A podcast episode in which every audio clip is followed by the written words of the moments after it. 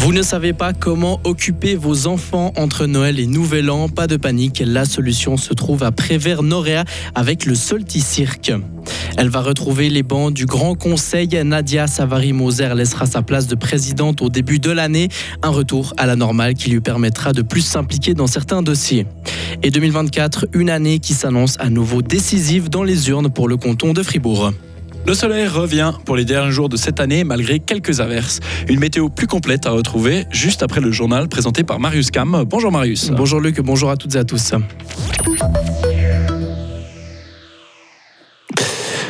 Un cirque entre Noël et Nouvel An. Le Solti Cirque est de retour après vers Noréa. Le spectacle de cette année se nomme Esprit d'hiver. Mais pourquoi les organiser à cette période de l'année? Clément Lutard, fondateur du Cuno Circus, nous explique ce qui l'a poussé à proposer ces représentations à cette période de l'année. La première fois, on, l'a fait, c'était quand nos enfants, ils étaient encore petits, et puis on a constaté qu'en fait, entre Noël et Nouvel An, il n'y avait rien. Il n'y avait pas de quelque chose où où on pourrait aller en famille avec les enfants. Alors ça, pour Solstice Cirque, c'est vraiment clairement le, le cible, c'est qu'on puisse aller avec les grands-parents et les petits-enfants à la même manifestation et puis que ça devrait, on aimerait faire plaisir à toutes les générations. La première représentation a eu lieu mercredi soir et d'autres représentations ont lieu jusqu'à dimanche. Près de 2600 naissances ont eu lieu dans le canton. C'est ce qui ressort à ce jour des chiffres transmis par l'hôpital cantonal, l'hôpital d'Aller et la maison de naissance Petit Prince.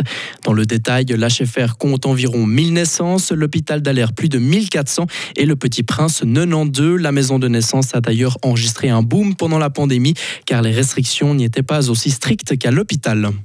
La première citoyenne du canton va laisser sa place. Nadia Savary-Moser est encore présidente du Grand Conseil pour quelques jours. La députée libérale radicale passera ensuite le témoin à l'UDC Adriane Brugger.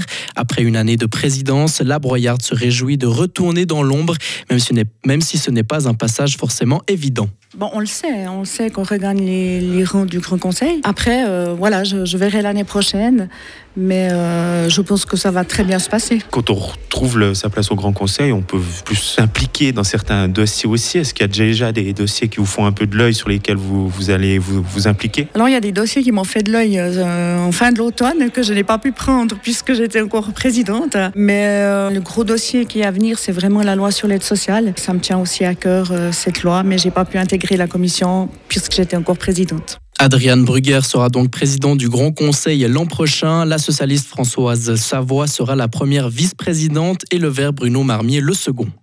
Les Fribourgeois seront à nouveau invités à voter en 2024. À Fribourg, la population devra se prononcer sur la recapitalisation des TPF à la hauteur de 60 millions de francs.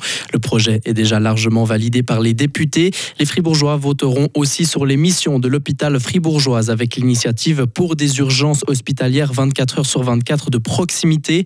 Le compte projet du Conseil d'État et du Grand Conseil est aussi dans la balance. Et finalement, la stratégie d'éducation numérique sera aussi au programme. Les physiothérapeutes suisses ont saisi le département fédéral de l'intérieur. Après avoir manifesté sur la place publique à Berne en novembre, ils continuent leur combat.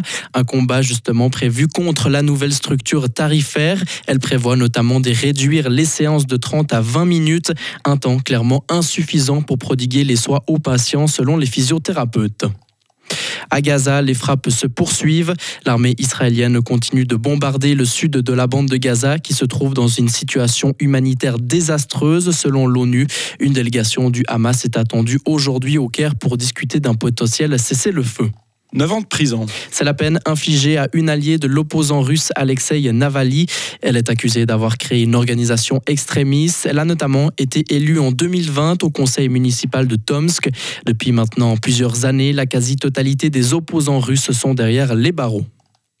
L'armée ukrainienne a détruit la majeure partie des drones et des missiles lancés par la Russie. La dernière vague d'attaque a fait tout de même une douzaine de morts et plus plusieurs dizaines de blessés. Six régions différentes du pays ont été touchées. Et en ski, sans surprise, c'est Michaela Schifrin qui est en tête de la première manche du slalom à Lienz. L'américaine a 1 seconde 14 d'avance sur sa compatriote Paula Molzan.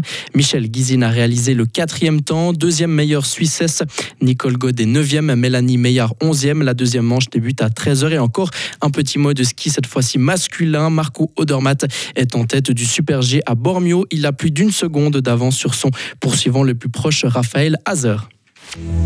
Retrouvez toute l'info sur frappe et frappe.ch. La météo avec Frappe, votre média numérique régional. Météo en partie ensoleillée avec des passages nuageux en augmentation au cours d'après-midi. Quelques faibles averses éparses sur toute la Romandie. Température entre 5 et 11 degrés demain samedi, bien ensoleillé après la dissipation des nuages résiduels en matinée. En pleine, minimum 5 degrés, maximum 9 degrés, limite pluie-neige à 1600 mètres. La météo blanche avec les remontées mécaniques des Alpes fribourgeoises et le garage Bernard Desponts à Villa Saint-Pierre et Suzuki le numéro 1 des compacts 4x4. La météo blanche aujourd'hui avec Bruno Stourny euh, de la station La Béra. Bonjour Bruno. Bonjour à tout le monde. Alors, quoi de nouveau pour la météo blanche? Eh ben, malheureusement, pas trop de neige, comme partout dans le canton. Mais euh, néanmoins, nous allons laisser ouvert notre télémixte pour les balades. Pour le ski, nous avons l'assiette des débutants qui est ouvert et qui va rester ouvert. Et on attend euh, deux nuits de froid afin pour à nouveau canonner et ouvrir la piste du télémixte. Donc plutôt optimiste pour la suite. Mais il faut toujours être optimiste dans la vie. Puis on vient à la fin de l'année, on est joyeux. On espère qu'il y a un peu de neige qui va tomber, puis que les gens puissent revenir skier chez nous à la Béra ou ailleurs dans le canton de Fribourg, bien sûr. Parfait, merci Bruno Stourny euh, de la station La Béra. Avec plaisir. Et puis si jamais sachez que nos restaurants, bien sûr, sont également ouverts ici au Bran et bien sûr le, le chalet de la Béra au sommet des installations. Donc, euh, je vous souhaite à tout, tout le monde une magnifique fête de fin d'année et au plaisir de vous voir chez nous à la Béra. Merci, bonne fête de fin d'année à vous aussi. Merci bien.